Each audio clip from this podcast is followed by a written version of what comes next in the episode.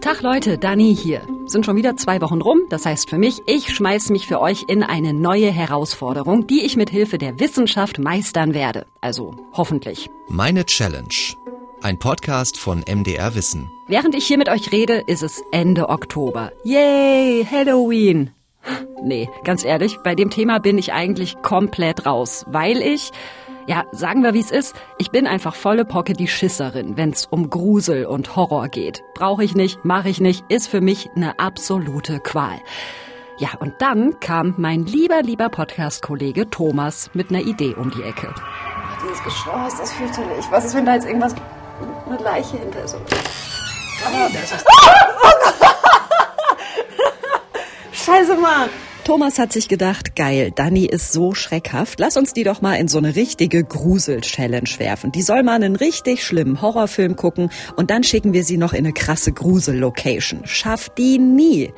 Und die Wahrscheinlichkeit, dass ich das nicht packe, die ist tatsächlich groß. Mein letzter Horrorfilm oder allein schon meine letzte Geisterbahnfahrt, ganz läppisch, das ist alles schon Jahre her. Und die Erinnerungen an die gruseligen Bilder von damals, die verfolgen mich bis heute. Warum finden Leute das geil? Warum gucken Menschen blutrünstige Horrorfilme, verlieren sich in irgendwelchen Geschichten über Zombies oder Dämonen oder feiern Halloween-Partys? Es ist mir absolut rätselhaft.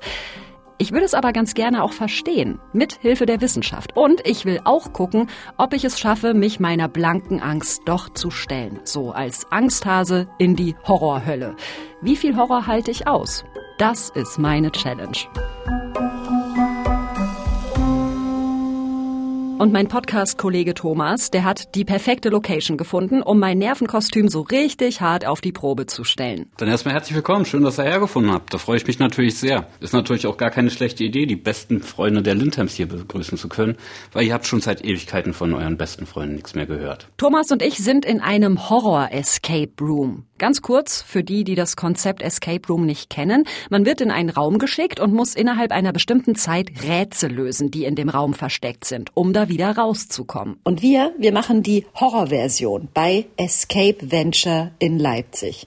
Unser Spielleiter Feiko Gadde gibt uns eine kleine Einführung und zieht uns so richtig in die Geschichte rein. Ja, ihr seid damals auf Imke ähm, durch eine Annonce in der Zeitung aufmerksam geworden. Da hat sie händeringend nach Brieffreunden gesucht. Scheint wohl eine sehr einsame Frau zu sein. Ihr natürlich hochsoziale Menschen, wie man sieht, fangt natürlich an, sofort zu schreiben ne, und erfahrt ein bisschen was. Wie gesagt, Imke ist die Mutter, Christian ist der Vater, Lena ist die jüngste Tochter und Carrie ist die älteste Tochter. Wir haben also eine Stunde Zeit, um das mysteriöse Schicksal der fiktiven Familie Lindham und ihrer Tochter Carrie aufzuklären. Eure Aufgabe ist es nun, rauszufinden, was mit den Lindheims passiert ist in seinen Augen. Ihr geht rein in den Salon, ihr findet einen ordentlichen, bisschen verstaubten Salon vor.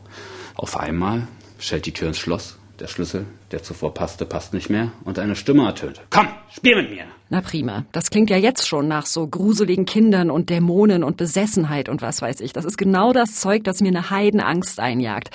Und damit bin ich wohl nicht alleine. Ja, durchaus halt. In Magdeburg hatten wir mal Spielleiter, die hatten eine Quote von 20 Prozent Abbrechern.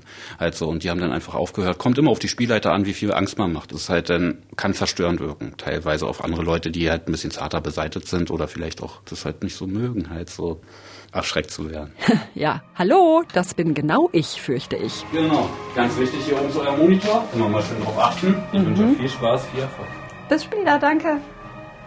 Oh nein, hier ist ja dunkel. Wir stehen in einem ziemlich dusteren Zimmer, vielleicht 15 Quadratmeter groß und vollgestopft mit Möbeln, Bildern und Gegenständen. Alles so ein bisschen im Jahrhundertwende-Stil und auf alt gemacht und irgendwie extrem bedrückend. Okay, das heißt, wir suchen jetzt erstmal irgendwas, wo wir starten können. Irgendein genau. Hinweis oder so. Genau. Und wir dürfen ja Sachen anfassen, das heißt... Ja. Ich mache hinten mal das Regal, ja? Okay. Okay, los geht's. Guck mal, hier ist so ein... wie so eine kleine Schatz... Oh, Alter, ey, ich habe mich gerade erschrocken, weil der scheiß Bärengeräusch gemacht hat. Ja, geil. Noch keine Minute drin und ich erschrecke mich schon vor einem Teddy. Also in dem Moment habe ich schon keinen Bock mehr. Echt, ich verstehe es einfach nicht. Warum zur Hölle machen Menschen sowas freiwillig? Diese Strukturen, diese Mechanismen, die sind sehr, sehr alt, entwicklungsgeschichtlich. Äh, wenn Sie jetzt mit einem Steinzeitmenschen reden, der hat nicht das Problem, das viele unserer, unserer heutigen Mitmenschen haben, nämlich dass de facto den Tag über nichts passiert. Man sitzt im Büro, man legt die Akten von links nach rechts, man fährt wieder nach Hause, man setzt sich vor den Fernseher. Das Leben ist natürlich äh, deutlich weniger spannend, anstrengend, kitzelnd, wenn man so will, als das Leben eines Steinzeitmenschen. Äh, von daher kann man sich durchaus vorstellen, aber das ist so nicht bewiesen, sondern eher eine Theorie, dass wir letztendlich eine gewisse Verarmung an diesen äh, Reizen haben, die uns irgendwo auch mal ein bisschen fordern. Das ist Simon Eickhoff, Professor für systemische Neurowissenschaften an der Heinrich-Heine-Universität Düsseldorf und Leiter des Instituts für Neurowissenschaften und Medizin am Forschungszentrum Jülich. Mal eine Studie gesehen, dass äh, es geht, wenn man so sich im Bereich äh, Fitness, kardiale Gesundheit ein bisschen einliest, äh, wie erschreckend monoton niedrig doch die Herzfrequenz eines äh, normalen Büromenschen ist. Also da kommen sie möglicherweise oder oft genug einen ganzen Tag lang nicht über eine Frequenz von 100, 110. Dafür sind wir ja gar nicht gemacht, sondern letztendlich brauchen wir vielleicht auch immer dieses Anspannung und wieder ein Stück runterkommen, was wir aber nicht haben. Und da kann natürlich schon so eine Stimulation über zum Beispiel so einen, so einen Horrorfilm äh, durchaus einen ein bisschen aus der wiederum in Anführungsstrichen Lethargie reißen, weil dann kommt es zu dieser großen Adrenalinausschüttung, da kommt es zu, der, zu all den Effekten, die das Adrenalin auf den Körper hat, also mentale Fokussierung, äh, stärkerer Herzschlag, stärkere Durchblutung, tiefere Atmung, Körper ist in, in Bereitschaftsstimmung. Und das erleben dann eben viele Leute als angenehm. Okay, Horrorfilm oder Geisterbahn als so eine Art Actionurlaub von unserem langweiligen Alltag. Ist gekauft. Ich mache das durchaus auch. Ich strebe auch nach intensiven Gefühlen, ja, nur halt mit anderen Sachen. Eine Nacht im Club durchtanzen, Konzerte und Festivals besuchen, durch die Gegend stromern und Abenteuer suchen. Das sind schöne Erlebnisse. Aber warum sollte ich denn gezielt die Angst suchen? Angst ist doch absolut kein erstrebenswertes Gefühl. Das Gruseln ist letztendlich die Reizung von unserem sehr alten Angstsystem, aber unter kontrollierten Bedingungen.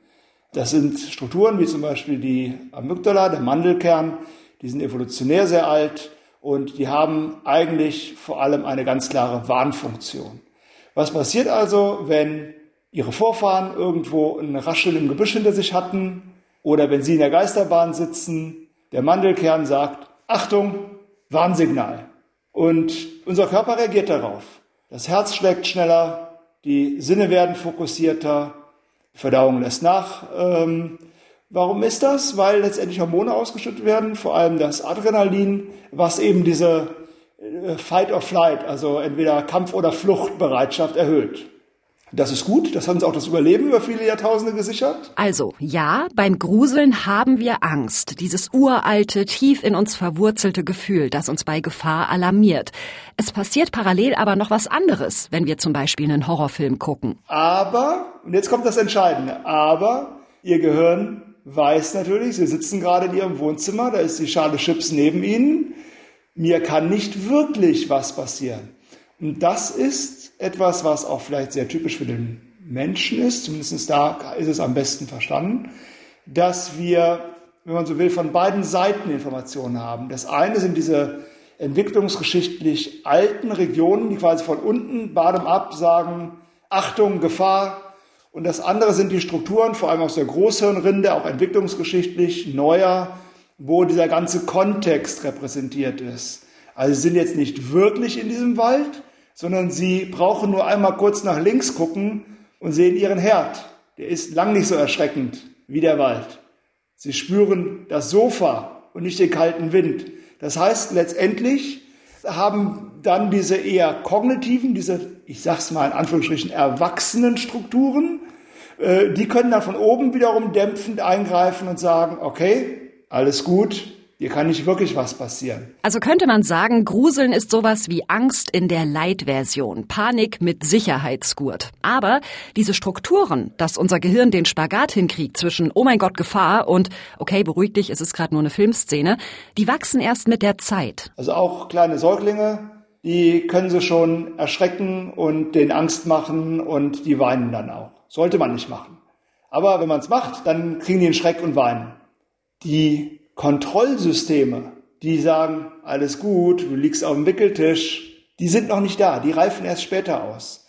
Also erst so ab circa Grundschulalter hat man überhaupt eigentlich die Möglichkeit, sich selber ein Stück weit zu regulieren.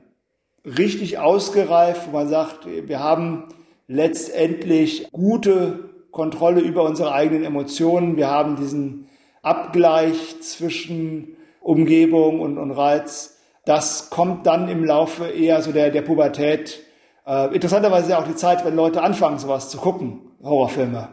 Und äh, da kann man vielleicht so durchaus äh, auch, auch irgendwie erklären, warum so, so Mutproben mit Horrorfilmen äh, dann recht populär sind in dem Alter, weil man sich selber und gegenseitig wahrscheinlich beweisen will, was man schon kann, also dass man damit umgehen kann.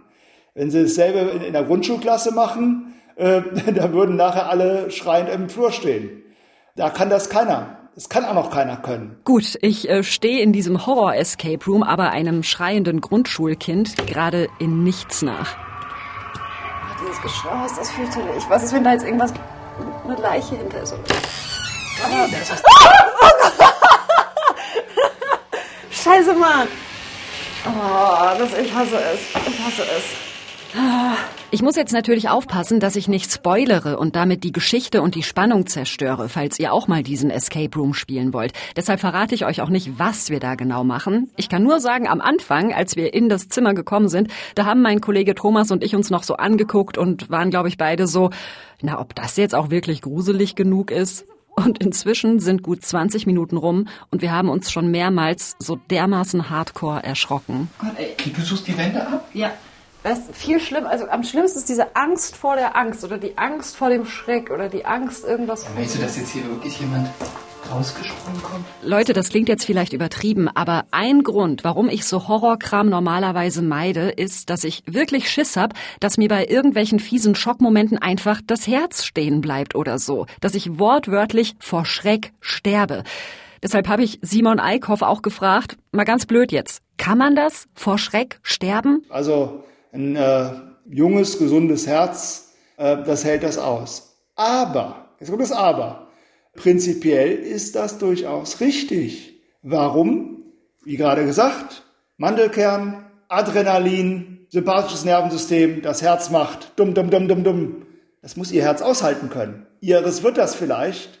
Äh, denkt man jetzt an jemanden, der vielleicht äh, 20, 30 Jahre älter ist, äh, wo die Herzkranzgefäße dann halt auch 20, 30 Jahre und äh, viel Lebenserfahrung älter und beschädigter sind, da kann es durchaus dazu kommen, dass diese Anforderung das Herz überfordert und dann zum Beispiel in einer Herzrhythmusstörung oder in einen Herzinfarkt mündet.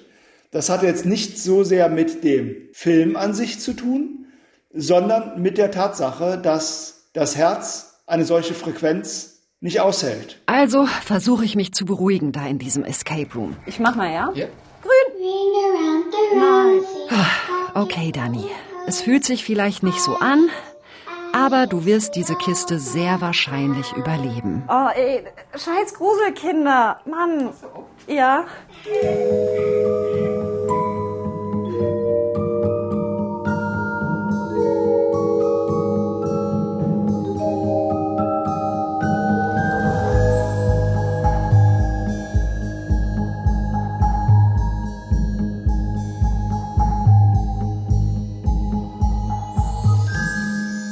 Das Peinliche ist, ich habe mich für diese Challenge sogar, naja, ich habe so ein bisschen versucht, mich vorzubereiten. Und zwar mit Hilfe von. Hi, ich bin Alper Turfan. Ich äh, bin der Moderator, Produzent und äh, Autor des YouTube-Kanals Cinema Strikes Back und wir beschäftigen uns für das öffentlich-rechtliche, also das ist im Funknetzwerk, beschäftigen wir uns mit Filmen und Serien und reden den ganzen Tag nur über genau diese Themen. Alpa Turfan und sein Team von Cinema Strikes Back haben sich sowohl auf ihrem YouTube-Channel als auch in ihrem Podcast schon mehrmals mit Horrorfilmen befasst. Wir verlinken euch das Ganze auch in der Podcast-Beschreibung. Und Alpa soll so ein bisschen mein Horror-Mentor sein denn der liebt Horrorfilme und hat schon massig davon gesehen. Ich persönlich glaube einfach, dass wir Menschen Filme gucken, weil wir uns ganz unbewusst also mit unserem Unterbewusstsein auf die verschiedensten Situationen vorbereiten wollen. So, ich habe mal das, das geflügelte Wort gehört, ähm, Filme sind Rüstzeug fürs Leben. Das fand ich irgendwie sehr schön. Und ich glaube, Horrorfilme helfen uns dabei. Es geht ja immer um etwas, das unbesiegbar wirkt, gerade in Horrorfilmen. So dieses elendige Gefühl der absoluten Hilflosigkeit. Und ich glaube, wir Menschen haben ganz unbewusst auch ein Interesse daran, uns immer wieder so als wie so ein Training uns in diese Situation hineinzubegeben. Alper erzählt mir auch, dass er nach einem Horrorfilm immer so ein kleines High hat, ja? Ist auch logisch, weil unser Körper bei Angst nämlich verschiedene Euphoriebotenstoffe ausschüttet. Aus evolutionären Gründen. Die sollen uns aufmerksamer machen und den Schmerz stillen, falls wir uns im Kampf oder auf der Flucht verletzen. Und dieses High, das halt nach, wenn der Angstreiz schon wieder rum ist. Eben auch, wenn wir gar nicht wirklich in Gefahr gewesen sind, sondern nur eine Zombie-Apokalypse auf der Kinoleinwand gesehen haben. Ist ja auch total unrealistisch. Oder? Mein Kollege Jack Pop vom YouTube-Kanal Science vs. Fiction hat mal gecheckt, ob Menschen wirklich zu Zombies werden können. Das Video verlinken wir euch in der Podcast-Beschreibung. Aber ob unrealistisch oder nicht, so ein High nach einem Horrorfilm, das kenne ich leider überhaupt nicht. Und ich frage mich, ob ich das vielleicht jetzt erleben könnte. Denn Teil meiner Challenge ist es auch, mir einen Horrorfilm anzugucken. Einen richtig fiesen. Zum ersten Mal seit Ewigkeiten. Deshalb erzähle ich Alper, welche Filme mir in meinem Leben am meisten Angst eingejagt haben. Blair Witch Project und Paranormal Activity. Und das sind alles sogenannte Found-Footage-Filme. In so Found-Footage-Filmen geht es halt darum, dass die Kamera selbst auch in dem Film stattfindet. Also dass jemand wirklich mit einer Handykamera oder was auch immer äh, herumläuft. Und du hast ja gesagt, dass du mit Found Footage durchaus Probleme hast, mit Blair Witch Project und Paranormal Activity.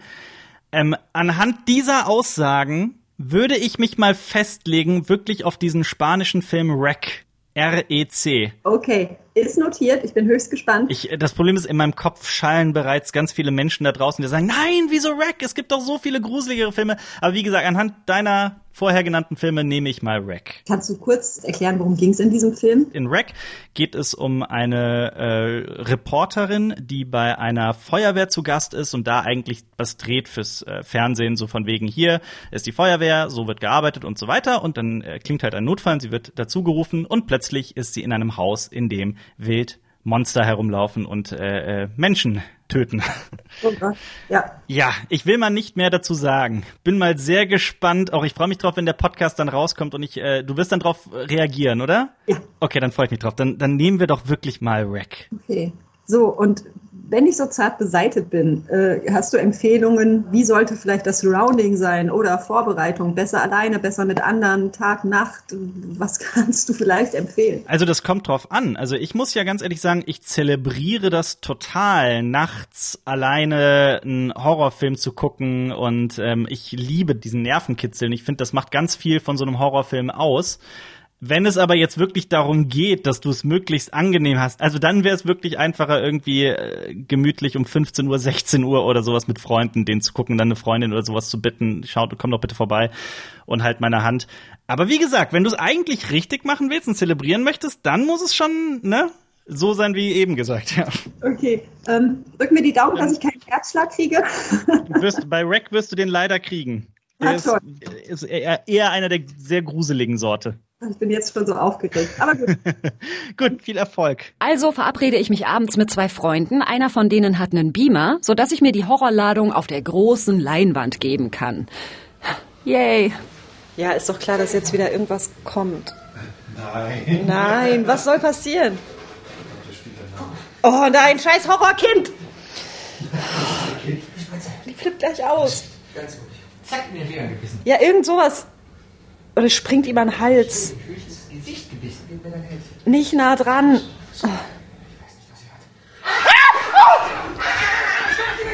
Entschuldigung. Meine Kumpels haben voll Spaß und ich bin schon nach einer halben Stunde einfach völlig fertig. Ähm, können wir mal kurz Pause machen? Weil ich muss aufs Klo. Mir ist die Gefahr zu groß, dass ich mich irgendwie einnässe oder so. Ja, wirklich. Aber ganz interessant, ich sitze da auf dem Sofa zwischen den beiden und habe mir ein dickes Kissen geschnappt, das ich so vor mich halte, als ob es ein Schutzschild wäre. Da sind also wahrscheinlich meine alten evolutionären Angstreflexe im Gehirn aktiv. Von wegen, oh mein Gott, Gefahr, du musst dich irgendwie schützen. Wir haben praktisch die peripher physiologische Erregung, die in unserem Körper stattfindet. Das sind so hormonelle und Blutdruck und diese Prozesse. Ne? Also Hormonausschüttung, Blutdruck nehme ich jetzt mal als Beispiel. Und die sind eigentlich, die sind ja auch schnell, aber relativ zu dem, was in unserem Gehirn passiert, sind die natürlich schneckenlangsam. Das ist Frank Schwab, Medienpsychologe von der Uni Würzburg. Und wenn ich ihm so zuhöre, dann ist es ja kein Wunder, dass es mir immer schlechter geht bei der ganzen Horrornummer hier, ja?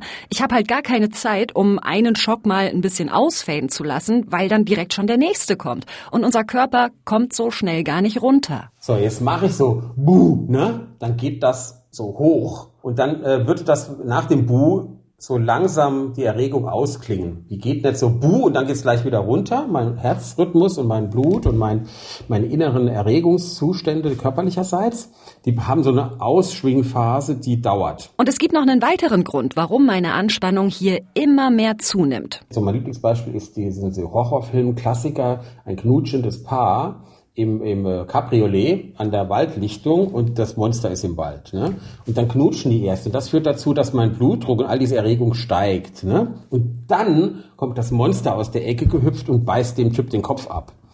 Dann setzt sich praktisch diese Erregung von der Knutschszene, da setzt sich die Erregung von dem Monster drauf. Das heißt, das Monster wirkt stärker, die Erregung wirkt stärker. Und dann kommt mein kognitiver Apparat und macht eine Fehlattribution der unterscheidet nicht, wo die Erregung herkommt. Und die Summe aus sexueller Erregung und aus Schockerregung ne, rechnet der zusammen, fehlattribuiert die nur auf das Monster und sagt, das ist der schlimmste ne, Albtraum, den ich je gesehen habe.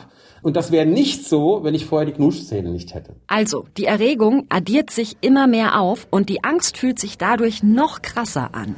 Oh nein, bitte. Oh, ey. Mann! Ey, keine Ahnung, weil ich das letzte Mal so meinen Job gehasst habe. Vielleicht guckt das Mädchen an. Irgendwann ist es vorbei. Ich habe durchgehalten. Ich habe nicht die Augen zugemacht und ich habe nicht abgebrochen. Das ist für meine Verhältnisse beim Thema Horror echt ganz schön gut. Hätte ich nie gedacht. Also ich bin zwar mega fertig, aber ich bin auch ein bisschen stolz auf mich. Wir sitzen da noch ein bisschen zusammen und ich fahre irgendwann nachts nach Hause und denke, Mensch, Dani, das hast du doch jetzt ganz gut weggesteckt. Aber mm -mm. abends einschlafen, das geht noch ganz gut, weil ich nach dieser Erfahrung und dem ganzen Geschreie völlig leer gespielt bin. Aber dann. Ich habe gerade wieder so eine Phase, wo ich äh, nicht gut schlafe und morgens immer schon um vier, fünf Uhr wach werde.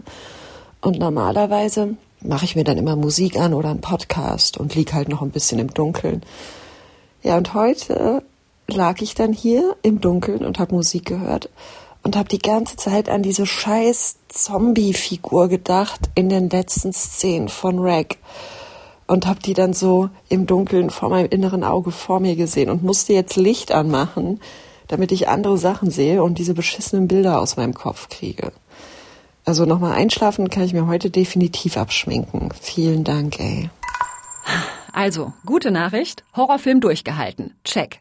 Schlechte Nachricht, die Bilder verfolgen mich dann doch und ich fürchte, das wird nach dem Finale im Horror Escape Room nochmal eine Nummer krasser sein. Wir haben hier noch, aber ein Schlüssel ist immer nur für ein Schloss wahrscheinlich, ne? Oh nein, es geht ja die äh, Batterie von der Taschenlampe. Ja, ich hab doch noch. Schmetterlinge. Oh Gott! Oh Gott! Alter! Wir haben nur noch eine Viertelstunde übrig, um das Rätsel zu lösen. Und ich habe keine Ahnung, was noch kommt. Irgendwann bin ich nur noch in Panik vor dem nächsten Schreck. Es wird wirklich immer schlimmer. Alter, mir zittern die Knie, ey. Oh Gott, ich bin gerade einfach nur in irgendeine Ecke, wo mir nichts passieren kann. Ständig tauchen neue, gruselige Bilder auf. Zum Beispiel so auf altgemachte Schwarz-Weiß-Fotos. Dann sind da plötzlich komische Gestalten drauf. Dann sind da überall Blutspuren.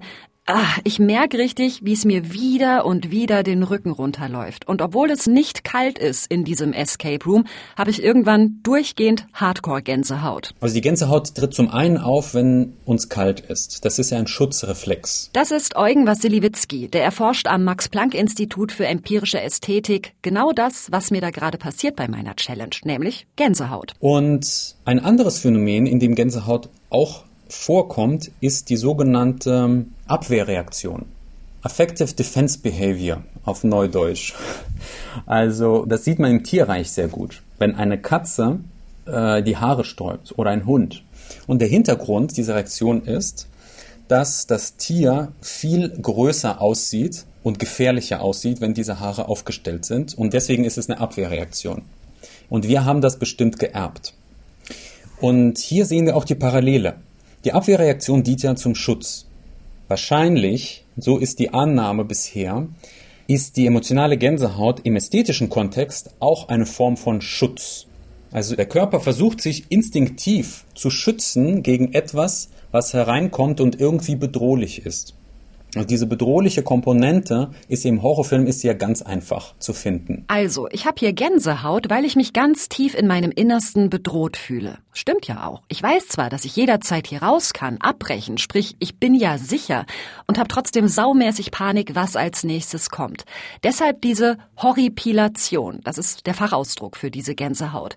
Das ist aber nicht nur eine Abwehr- oder Schutzfunktion, sondern da findet auch so ein Erwartungsspielchen in meinem Gehirn statt. Äh, wir sprechen in der Psychologie von der Antizipation. Das heißt, unser Gehirn ist ja sowieso damit beschäftigt, die ganze Zeit die Zukunft vorherzusagen. Die ganze Zeit, während ich spreche, bastelt Ihr Gehirn schon Vorhersagen, welches Wort als nächstes kommen wird und wenn da plötzlich irgendein anderes Wort kommt, dann ist es überrascht.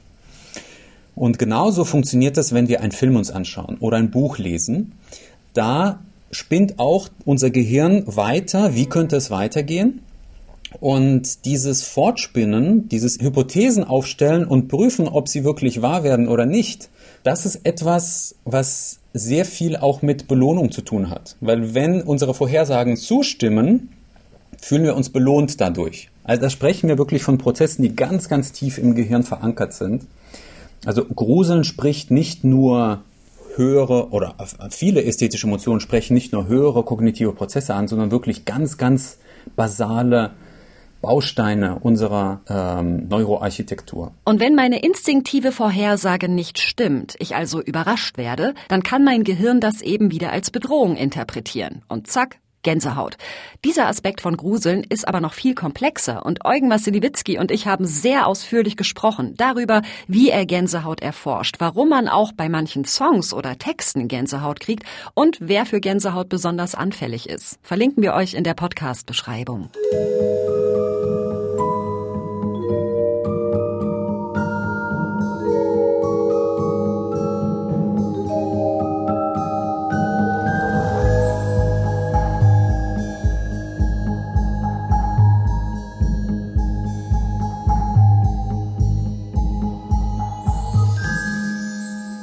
Ich stehe da in diesem Escape Room. Thomas rätselt sich voll einen ab und ich bin kurz davor, die ganze Nummer einfach abzubrechen. Schlüssel haben wir. im Hinterkopf. Schlüssel. Wir werden uns noch markieren. Das gehört. Ah! Oh Mann, ey. Ich kann nicht, ey, ohne Scheiß, ich kann gleich nicht mehr. Ich hab. Ich halte das nicht aus. Und dann, ganz plötzlich, finden wir tatsächlich noch den entscheidenden Hinweis. Achso, das hat er jetzt gesagt. Ich dachte, du bist drauf gekommen. Nee, wie denn? Okay, äh, das sollen wir hoffentlich nicht aufmachen. Ja? Haben wir es jetzt geschafft? Nee, die Uhr ist auch aus. Alter, ey, ich wusste dass ihr das Ende seht, ne? Deswegen, ich habe halt Zeit, deswegen mache ich das halt so. 59, 37 habt ihr bekommen. Danke, ja, okay. Die Challenge war, halte so eine Gruselnummer durch. Sowohl den Horrorfilm als auch den Horror Escape Room. Aber ganz ehrlich, ich habe es nur gehasst, die ganze Zeit. Es mag sein, dass andere Leute von sowas euphorisch werden und sich über die Grenzerfahrung freuen, wenn sie sich gruseligen Sachen aussetzen. Für mich ist und bleibt es eine Qual. Hat sich also nichts geändert durch diese Challenge. Was ich aber mitnehme, ist das Wissen über die Funktionsweise unseres Gehirns. Das Gruseln eigentlich nur funktioniert, weil da sowohl ganz alte Angstareale als auch neuere Kontrollareale aktiv sind und die sich gegenseitig dann so regulieren, dass wir halt nicht einfach weglaufen. Also im Idealfall. Und ich habe gelernt, wo meine Gänsehaut herkommt. Das finde ich ganz schön geil. Aber der Rest von dieser Challenge, sorry, das muss ich so hart sagen, der kann mir gestohlen bleiben. Also feiert ihr mal schön Halloween, guckt eure Gruselfilme, gebt euch Horror-Escape Rooms. Ich verstehe jetzt zwar besser, warum ihr das macht, aber macht es bitte gerne ohne mich. Nie wieder. Das war meine Grusel-Challenge. Gemacht habe ich die mit Thomas Jehn und Carsten Möbius. Und wenn ihr Fragen habt, Kritik, Feedback oder eine Idee für meine nächste Challenge, wie immer gerne her damit per E-Mail an challenge.mdr.de. Und die nächste Folge, wie immer in zwei Wochen, auf challenge.mdr.de in der ARD Audiothek, auf Spotify, bei Apple Podcasts und überall sonst, wo es Podcasts gibt. Wir freuen uns, wenn ihr uns abonniert oder vielleicht eine nette Bewertung dalasst. Und ich sag bis bald. Tschüss. Das war Meine Challenge, ein Podcast von MDR Wissen.